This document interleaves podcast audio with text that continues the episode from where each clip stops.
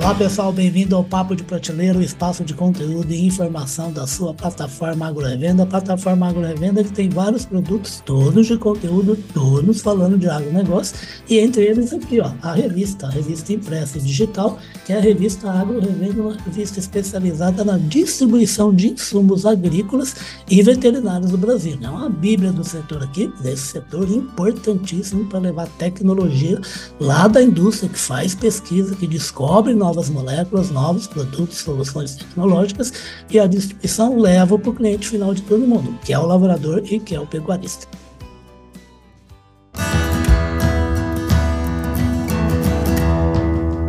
Podcast Papo de Prateleira. Mas a gente está sempre comentando aqui no Papo de Prateleira, que é o outro espaço né, de discussão ao ladinho aqui da revista Agro Revenda, inúmeras evoluções que acontecem no agronegócio brasileiro, graças a Deus, que inclusive é nos últimos 50 anos responsáveis essas evoluções por fazer do Brasil um dos quatro maiores agronegócios do mundo, né?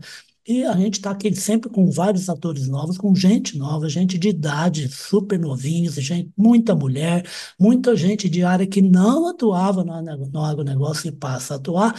E a gente tem agora um, um, ator muito importante, que é a questão de advocacia. Nunca eu vi, nunca entrevistei tanta banca de advogados e tanto profissional de advocacia aqui. Por quê? Porque os negócios são cada vez mais complexos, né? eles são muito legais, têm muito resultado mas precisa ter segurança jurídica para todo mundo.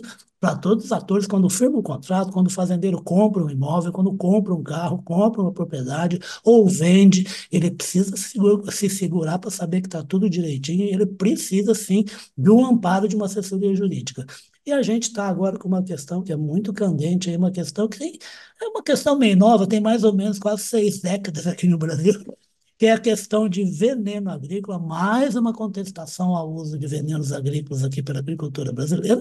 E a gente trouxe uma pessoa aqui muito bacana, que está muito influenada no assunto, tanto ela quanto a banca de advogados a que ela pertence, que é o Luciano Burt. O Luciano Burt, que é da CBLM, tá? E ele está aqui no Papo Prateleira para bater um papo, a gente já explica direitinho o porquê. Ô, Luciano, em primeiro lugar, bem-vindo aqui ao Papo Prateleira, tá? Ulisses, obrigado, muito bom dia. Legal. Gente, o que está acontecendo? Por que o Luciano está aqui? Porque está havendo, nesse exato instante, está havendo uma discussão de uma ação de inconstitucionalidade que foi impetrada por um partido político, no caso o pessoal, até acho que tem mais umas agora, não me lembro, o Luciano aí ilustra para a gente se tiver, pedindo aí que, que caiam alguns benefícios fiscais que o setor de veneno agrícola, defensivo agrícola, chama o que você quiser, são aqueles produtos que são feitos para quê? Para aumentar o resultado de produção da fazenda brasileira, que tem uma legislação há muito tempo, com seríssima, severíssima, para o uso, para não haver contaminação nem do solo, nem dos seres humanos, mas há muita gente achando que tem coisa errada nesse sentido. O que está acontecendo no Supremo Tribunal Federal, Luciano, Luciano Boit, em relação aí a benefícios fiscais para agrotóxicos? É, então, acho interessante contextualizar, porque, como você disse, já é um incentivo fiscal que vem de longa data. Né? E realmente, o que a gente tem? A gente tem a redução do ICMS, que é um imposto estadual, e a redução do IPI. Mais precisamente, a isenção do IPI para determinados é, componentes que, que possibilitam a produção do, do defensivo agrícola okay. e a redução do ICMS próprio defensivo agrícola. Né? Então, naquela etapa que o fabricante vende para o produtor rural, você tem a redução do ICMS e a isenção do IPI. Uhum. O que, que aconteceu? Não é nova a discussão. Em 2016, como você colocou, o pessoal entrou com uma ação no Supremo Tribunal Federal, alegando a inconstitucionalidade dessa redução desses benefícios fiscais. Então, o que na prática o, o partido político pretende? Que o Supremo determine a inconstitucionalidade e acabe ou proíba essa isenção e essa redução em relação ao ICMS e IPI, tá bom? Uhum. Então, a ação começou em 2016. Eu não entendi. Desculpa? Não, eu não, não entendi. a ação começou. Ah, começou em 2016. Ah, é, começou em 2016. Ela não é nova. O, o que sabe, acontece... Você... Ô, Luciano, eu tenho, eu tenho uma, uma, teoria sobre isso, viu? Principalmente quando envolve o STF, viu? Que o brasileiro adora uma novela, né, rapaz? Tanto na televisão como também em tribunal. É, e aí a gente tem, a gente tem duas situações. Ah. Temos que pensar, o Supremo Tribunal Federal tem 11 ministros, né? E a nossa Constituição, ela abrange diversas matérias. Então, tudo acaba no Supremo. Perfeito. Então, você falar, ah, o ministro vai julgar 5 mil casos no ano? Não vai. né? E as ações são importantes, elas têm repercussão é, é, difícil até de, de, de estimar em todos os impactos da economia, meio claro. ambiente, parte social. Não, tem que ser então, discutido mesmo, é lógico. Né? Exatamente, tem que ser discutido. E esse tipo de ação, o que acontece? Ela abre, né, o, o ministro, o Supremo tem a possibilidade de abrir para a sociedade. Uhum. Então, que a gente chama do, do amigo. Então, vem as associações, o terceiro setor, as ONGs, todo mundo vai apresentar suas opiniões e tentar fundamentar ou a favor, no caso do partido político, ou a favor da norma do benefício. Perfeito. E o que acontece? A primeira decisão, porque aí os ministros vão ter que dar seus votos. Claro. Né? E aí vai se contar, deu unanimidade, maioria, para saber se a norma. E já teve votos, já, né, Luciano? Alguns juízes. Já teve voto, ah. já teve voto. O relator, o ministro Edson Fachin, o voto dele, eu estou tentando pegar aqui a data, foi de final de 2023. Perfeito, e... final do ano passado. Exatamente, pelo que está aqui na, na data do, do, do julgamento. E aí o que, que ele aconteceu? Ele concluiu que sim, seria inconstitucional. Mas qual que é a fundamentação dele? Olha, para você ter isenção, uma redução de imposto, então benefício fiscal, no caso do ICMS e IPI, ele tem que se mostrar como essenciais. E aí ele vem ponderar se o defensivo agrícola é essencial ou não é essencial. Uhum. E coloca, olha, embora eu entenda que é necessário para a produção agrícola, a produção agrícola é uma parte importante da economia brasileira, o, o resultado final é a alimentação da população, eu entendo que tem outros meios, ou que eles são mais prejudiciais à saúde coletiva como um todo, do que o benefício da alimentação. Perfeito. Resumindo bastante né, a, a tese dele. Então, ele vai se ponder em alguns estudos que mostram que os defensivos agrícolas causam problemas à saúde. Ele considera a agenda da ONU, Plano 2030, tem, a gente está vendo aí o que acontece na Europa, na França, na, na Holanda, com todos os protestos. Toda a rigidez, né? Contra essa agenda 2030, e isso é um pouco também o que tem em discussão aqui. Então, ele vai concluir pela inconstitucionalidade. O que aconteceu? Na sequência do voto dele, o ministro Gilmar Mendes fala assim, olha, eu quero analisar com mais profundidade esse caso e também vou dar o meu voto à parte. Perfeito. E o ministro Gilmar Mendes conclui no sentido completamente oposto. Fala, olha, essa isenção, se tirar essa isenção, vai aumentar em 16 bilhões de reais o custo de produção. O que a gente está falando aqui é da produção de alimento para a população. Né? Exato. Eu tenho que tomar muito cuidado. Eu não vejo, coloca o ministro, evidências de que todo esse problema ambiental está relacionado efetivamente com os agrotóxicos ou com os defensivos agrícolas. Aí ele pondera dizendo assim, olha, foi citado que sim, que tem problema de, de intoxicação, mas quando eu olho a análise de todas as intoxicações que aconteceram no Brasil, só 4% estão relacionados aos defensivos agrícolas. Perfeito. Então não é todo esse monstro. Se eu faço isso para o defensivo agrícola, por que não para o remédio? O remédio também mata. Né? É uma droga também. Usar, não souberem usar ou não souberem manipular, também tem essas consequências. E aí ele vai mostrando que não é bem assim, que não tem tanta prova de que realmente você conseguiria é, simplesmente revogando a isenção, acabar com os problemas. Ele coloca pelo contrário. Se a premissa é que a pessoa vai comprar do mesmo jeito né, o defensivo agrícola, porque no voto do ministro Fachin ele coloca, olha, como a soja, o algodão são commodities, é inelástico, tanto faz o preço é acima ou a, a menor do que se espera, vai ser vendido, então não muda nada se aumentar o imposto ou não. O que não é bem verdade. Né? Não, né? porque você sempre pode... tem consequência. Né? Exatamente. O, o maior, o produtor com mais capacidade econômica, ele pode se sustentar, reduzir a margem, mas de repente o micro, o pequeno, o vai médio, fechar a porta. Né? Vai fechar a porta, não vai ter essa condição. E mesmo que seja uma commodity, não quer dizer que não vai aumentar o preço, você não tenha redução da produção e aí sim uma alteração em larga escala dos preços. Né? É. Então, não, só, só é hoje a gente poderia dar um exemplo, por exemplo, do azeite de oliva, né? Teve problema com, com, com plantação de pé de azeitona, o preço subiu. Ah, não te, há 4, 5 anos não teve problema do tomate? É, né? exato. Teve queda de colheita, pronto. O é mercado. Né? É inelástico, é commodity, mas né, tem impacto. Mas sobe então, e desce, né? exatamente. Então, parece que o voto do Gilmar Mendes é um pouco mais, é, vou colocar assim, econômico realista. Né? E aí ele continua considerando, fala, olha, o Brasil é de larga extensão, a gente tem uma cultura específica, não parece que há alternativas para a substituição imediata dos defensivos agrícolas. Então ele vai um pouco nessa linha. Então, diríamos assim, um a um, tá? Aí depois, os ministros Cristiano Zanin e Dias Toffoli acompanham o Gilmar Mendes.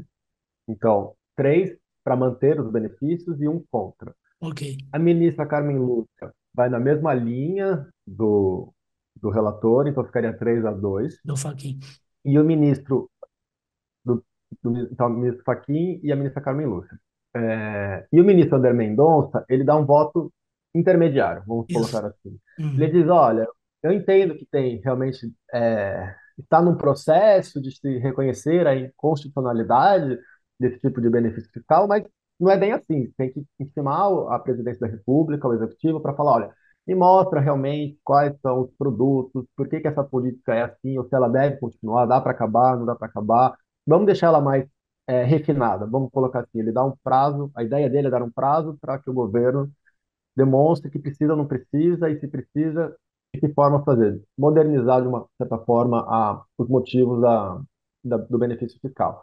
Então, a gente diz assim, tem três a dois e um ali no meio. E agora o ministro Alexandre de Moraes pediu vista Isso. para vir e trazer o voto dele. Que é a então, notícia mais recente. Exatamente. Então, o que, que a gente tem? A gente tem uh, um, dois, três, quatro, cinco, seis ministros já votaram. Faltam cinco e um está para votar. Uhum. Então, até é, na verdade, faltam primeiro... quatro, se precisar do desempate, o, o, o presidente do, do STF vota. Né? Exatamente. Então, é, a gente ainda tem muito chão para para acompanhar. Mas vamos dizer que o ministro Alexandre de Moraes vote junto com o Gilmar Mendes, por exemplo, o ministro Gilmar Mendes. Então, a gente já vai ter aí é, quatro ministros, né, sendo dois, três deles muito influentes na corte, já numa posição, é, por favorável à manutenção dos benefícios. Ô, Luciano, fala uma coisa. Você que é um advogado, então você é uma pessoa especialista na questão jurídica, tem uma grande dúvida que eu tenho, são duas. A primeira é assim: é, é, um jurista, é um jurista o camarada que está lá no STF, né? Então ele é um cara que domina da, das questões Sim, claro. das leis constitucionais, porque o STF julga questões ligadas a feitas à Constituição brasileira, uhum. que é de 88, né? Mas existe legislação sobre venenos agrícolas. Existem regras, normas que estão lá no, no, no, no invólucro do veneno agrícola, uhum. que, que precisam ser seguidas por, pelo, pelo cara que compra aquilo e utiliza aquilo. Existe, existe penalidade, né? se ficar, se o órgão ambiental normalmente ou é do, da, do município ou é do estado, se comprovar que houve realmente um erro, um, um, equívoco na utilização, não foi obedecida a orientação para o uso daquele produto, você tem ainda um trabalho de entidades como, por exemplo, o trabalho de Sindan e o trabalho do, do, do IMPEV, né? que é o sistema aí que faz o recolhimento, o recolhimento, que eles chamam de logística reversa das embalagens, e você tem outras questões na sociedade. Por enquanto, aí a primeira minha parte é falar de lei. Poxa, por que, que o, o jurista não pensa no que existe uma lei? Que se não está sendo respeitado é porque, é porque a lei tem que, tem que punir quem não respeita, né? Então isso já garante um uso correto, pelo menos por parte da lei. E em segundo lugar, a sociedade. Então tem o trabalho do INPEV, tem uma lógica introdução de produto biológico substituindo produto químico, né? No, no, no agronegócio. E produto químico é caro que é uma coisa. As pessoas acham que o produtor adora ficar comprando e jogando, ele compra quando é necessário que, que você acha? Né? A sua opinião, você que entende um pouco esse pessoal aí do, da área jurídica, eles não conseguem abrir um pouco mais a visão assim do, do mundo ou eu estou falando bobagem? Não, é, mas eu acho que é justamente essa, e aí tem um pouco, sim, vamos lá, todos são juristas, né? É, todos, né, conhecem as leis, né? Obviamente, jurídico conhece a lei, conhece a Constituição. E esse tipo de ação, ele normalmente é uma ação assim, abstrata, é uma ação de ideias, porque está discutindo princípio constitucional, não é algo tão concreto. Que nem uma lei fala assim, olha, você produza o, o defensivo agrícola X da seguinte tá. forma. É, não é uma lei ordinária, né? Forma. E se você não fizer dessa forma, você tem uma punição. Né? Ele está analisando, não, ele está analisando se ah, o uso do defensivo agrícola é mais benéfico ou menos benéfico à sociedade. Ele está tá. tentando ponderar esse tipo de questão. Mas aí é o que eu coloco. Quando eu brinquei que o voto do ministro Gilmar Mendes foi mais econômico realista. Porque ele Inclusive, na passagem ele fala, olha, os defensivos agrícolas, não, não é simplesmente eu vou lá na prateleira e pego. Não. Você tem toda uma determinação legal de Um agrônomo tem que assinar aquilo. Tudo. Ele coloca isso, você tem que ter um receituário, você compra mediante prescrição, É óbvio que os produtores rurais não usam de qualquer forma o, o defensivo porque eles, têm, eles querem o lucro. Então, quanto mais eu usar, mais caro fica o meu custo, menos eu uso. Então, ele quer usar na medida do necessário, do, do mínimo necessário para proteger a produção e conseguir o, o melhor resultado. Exato. Então, ele coloca esse ponto de vista do ponto econômico, porque quando o, o ministro Fachin coloca, olha, é um, a, a commodity, né, a soja, enfim, o algodão são inelásticos, vão ser consumidos da mesma forma, de uma certa forma percebe que ele fala assim, olha, se aumentar o custo do produtor, o problema é só do produtor, não é do consumidor, porque como é cotado em bolsa, ele não vai vender mais caro, então ele vai ter um impacto no lucro, é aí que nós conversamos, é, mas o grande talvez suporte, os menores não. Uhum. O que também nem sempre é verdade, porque o grande também pode sofrer, né? Claro. E pode ter redução da produção. Então, é, e com isso, óbvio, você tem menos demanda, menos oferta de alimentação, você aumenta a insegurança alimentar, por exemplo. Pode ser uma e você tem uma né? involução né? do setor produtivo. Né? Exatamente. Então, isso não está considerado nos votos que julgam a inconstitucionalidade. Outra coisa que não está considerada, ou se considera assim, ah, o agrotóxico causa problemas da saúde. Sim, ele pode causar. Né? Ninguém está dizendo que não tem que tomar cuidado. Sim. Mas o que eles colocam é assim, se eu julgar inconstitucional o benefício, vai ficar mais caro. Eles mesmo concluem. Mas as pessoas vão continuar comprando, os produtores vão continuar comprando porque eles precisam do, do, do produto. Então, okay. o que, que eu estou fazendo é uma compensação. Eu aumento o imposto, então todo esse malefício que seria causado pelo defensivo agrícola, eu vou custear com esse aumento de imposto. O que também não é muito verdade, porque você teria que estimar o quanto que realmente tem de impacto e quanto que você vai arrecadar. Essa Perfeito. conta não tem no, no julgamento. E do outro lado, você tem o voto de julgamento e fala, não, não tenho, eu não tenho essa relação. Não é tão simples de fazer essa relação. Então, essas são as discussões, né? E, e mas, sim, o, bi, o bicho pega tem, mais, hein, Luciano? É, e assim, o que deveria se preocupar é, vamos cumprir a legislação abaixo da Constituição. Então, se você produz, está produzindo de acordo com o que a Anvisa, com o Lei foi feita para ser obedecida, né? enquanto existiu. Exatamente. Ah, não está, então vai lá e pune. Ah, você está aplicando da forma correta? Não, não está, então vai lá e pune. Mas são discussões, deveriam, âmbitos diferentes de discussão, mas que deveriam ser considerados nesses julgamentos, né? Então, assim, é, é, o tipo de decisão que estava falando, demora muito tempo, deveria demorar às vezes até mais, porque você deveria considerar não, é todos os mesmo. elementos. Você não pode olhar, só quero esses elementos. Não, você tem que considerar todos os elementos, as variáveis, o que é e sem contar que a gente nem considerou os elementos que estão na cabeça de quem entrou com a ação, né? Que aí existem posicionamento político, de quem financia a campanha, tudo mais, é incrível. É, é, exato, né? né? O partido político, ele tem a ideologia... Ele é, tem os embates políticos dele. Né? E ele tem esse direito, e ele apresenta a visão dele de mundo. E aí o jogador tem que ouvir as outras visões de mundo e decidir qual, não a melhor, mas a que eventualmente está mais certo ou adequada para aquele momento. Perfeito. Ô, Luciano, o Luciano e o, e o CBLM, eles acompanham essa questão de que maneira?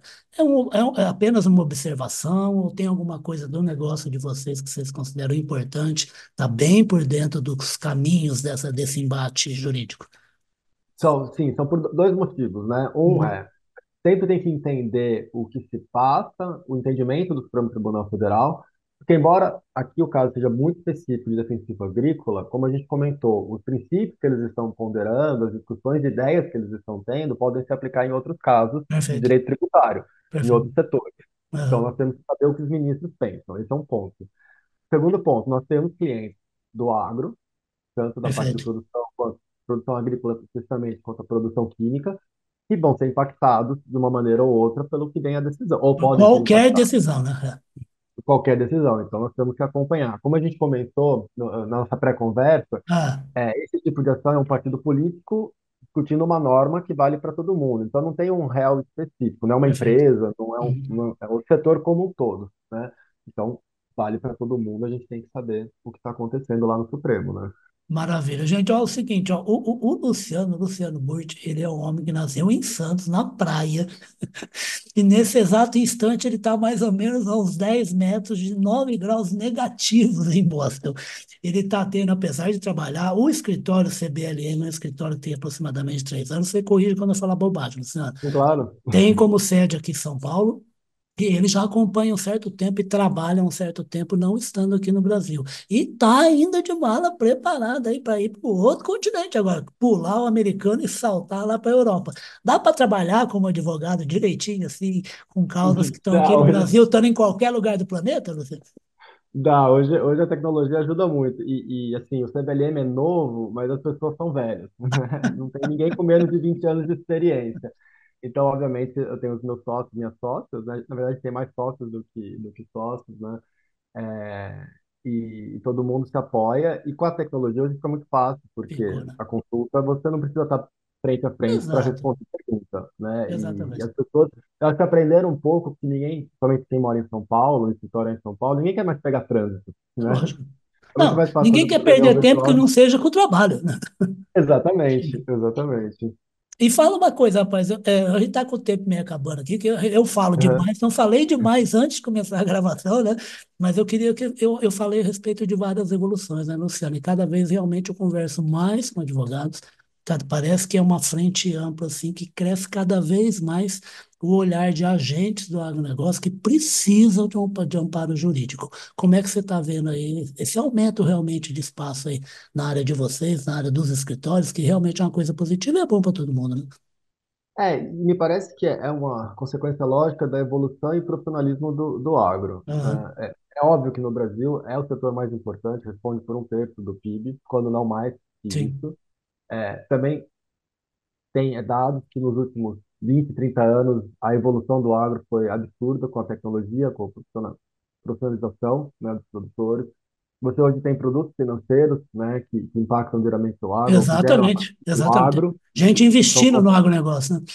Exatamente, são contratos de exportação, são contratos de, de financiamento para captação de, de, recursos e pagamento né, de, de juros, enfim, de, de dividendos a quem, a quem investe. Então, isso tudo decorre de você ter o assessor financeiro competente, o advogado, porque as partes têm que ter um, um contrato claro, objetivo, claro. tem que ter segurança jurídica, tem que saber quais são os pontos de, é, de multa que vão ter, se não cumprido, como tem que ser cumprido, tem que se acompanhar a evolução da, do negócio. Então, eu acho que isso é uma decorrência lógica e, enfim, faz parte da, do mundo que nós vivemos, né? Do mundo é da sociedade moderna, né? exatamente. Né? É. E, e, e, nesse caso também é importante a participação de, uma, de novas gerações que entram na administração da fazenda ou até de outros lugares né, do agronegócio, que o agronegócio não é só fazenda, né, gente? O agronegócio é é. é frigorífico, tem uma parte industrial fortíssima.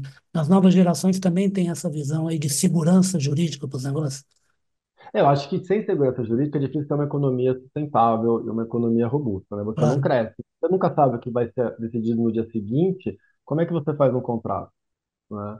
Porque a oscilação do preço, ou não ter, ter um problema com, com, com de chuva, de geada e estragar a produção, claro. é uma coisa, é, é, é, você não consegue controlar. Essa é a mas, parte incerta, né? Essa é a parte incerta, mas no mínimo a parte negociada, você tem que controlar. Né? Claro. Você tem que saber quais são as decisões. O que está na mão, né? Lado, e o que você não pode fazer. O que pode e não pode ser feito, né? Se você não souber isso, como é que você faz negócio, né? Então, Perfeito. Aí, aí tem que advogado. Não, sim, é claro. E fala uma coisa, e o que, que você pretende fazer? Gente, ele está indo, se eu não vou falar bobagem, para Espanha, para Salamanca e para estudar. Vai continuar trabalhando no escritório e, e vai estudar. O que, que você está pensando em fazer lá? Não, é, eu vou começar o meu doutorado na Universidade ah, de Salamanca. Então, mas é, felizmente não tem que ficar lá os três anos. Então, período do ano que eu vou, fico duas semanas e volto. E continuo a pesquisa daqui, né? É, do meu escritório, de casa. Mas, enfim, agora eu tenho também esse compromisso é, a cada seis meses eu vou para lá para fazer as aulas de doutorado e continuar minha pesquisa de tributação. É, como, como, a gente está falando em nova sociedade, a gente, a gente tem um novo cérebro também, o ser humano. É um cérebro que trabalha até a hora que a vida acaba, não tem jeito. Tem que pôr o bichinho para trabalhar isso no trabalho, com a, com a família, com a sociedade, em todas as interações. É. Porque o, o bichinho foi feito para isso, né, Luciano? Exatamente, mas sem esquecer das horas de lazer e da família, né? Porque não, que, a, gente, que, a gente trabalha para a família, né? Ou, enfim, a família é que lugar. vai acionar outras partes desse cérebro. Exatamente. exatamente. São até mais desafiadoras, né? Ah, ô, Luciano, eu queria agradecer. Eu só vou terminar, gente, ó, que está faltando aqui ó, um minuto e meio para acabar o Zoom, mas eu queria fazer um convite para o Luciano voltar mais vezes aqui na nossa conversa, que sempre vai ser pelo Zoom aqui, porque o homem está do outro lado, está no hemisfério norte, nós estamos aqui no hemisfério sul. Para a gente ir acompanhando até os passos, as visões que vão tendo a cada volta, eu faço contato com essa assessoria. Gostei demais da conversa para a gente aí discutindo e ver onde é que vai esse problema e outras questões do agronegócio também. Exatamente, eu fico, foi um prazer, fico à disposição e vamos monitorar essa decisão e a gente volta a conversar a cada voto que vier a ser divulgado. Exatamente, até porque, como diz meu amigo, meu chefe Carlão, é o seguinte: informação não machuca, não, viu? Tem cada vez mais, mas é só você ter uma equipe multidisciplinar que te ajude a tomar a melhor decisão, porque toda melhor decisão só nasce quando você pega aquela balbúrdia de informação e usa as melhores para você tomar a melhor posição. Esse aí é o Luciano Burti, do escritório de advocacia CBLM, vocês acompanharem mais um Papo de Prateleiro, que vão acompanhar em todas as redes aí, tá bom? Luciano, obrigado, sucesso aí na sua nova empreitada acadêmica, tá? Sucesso para o escritório. A gente volta a falar mais vezes. Muito obrigado, Ulisses. Grande abraço. Grande abraço, Luciano.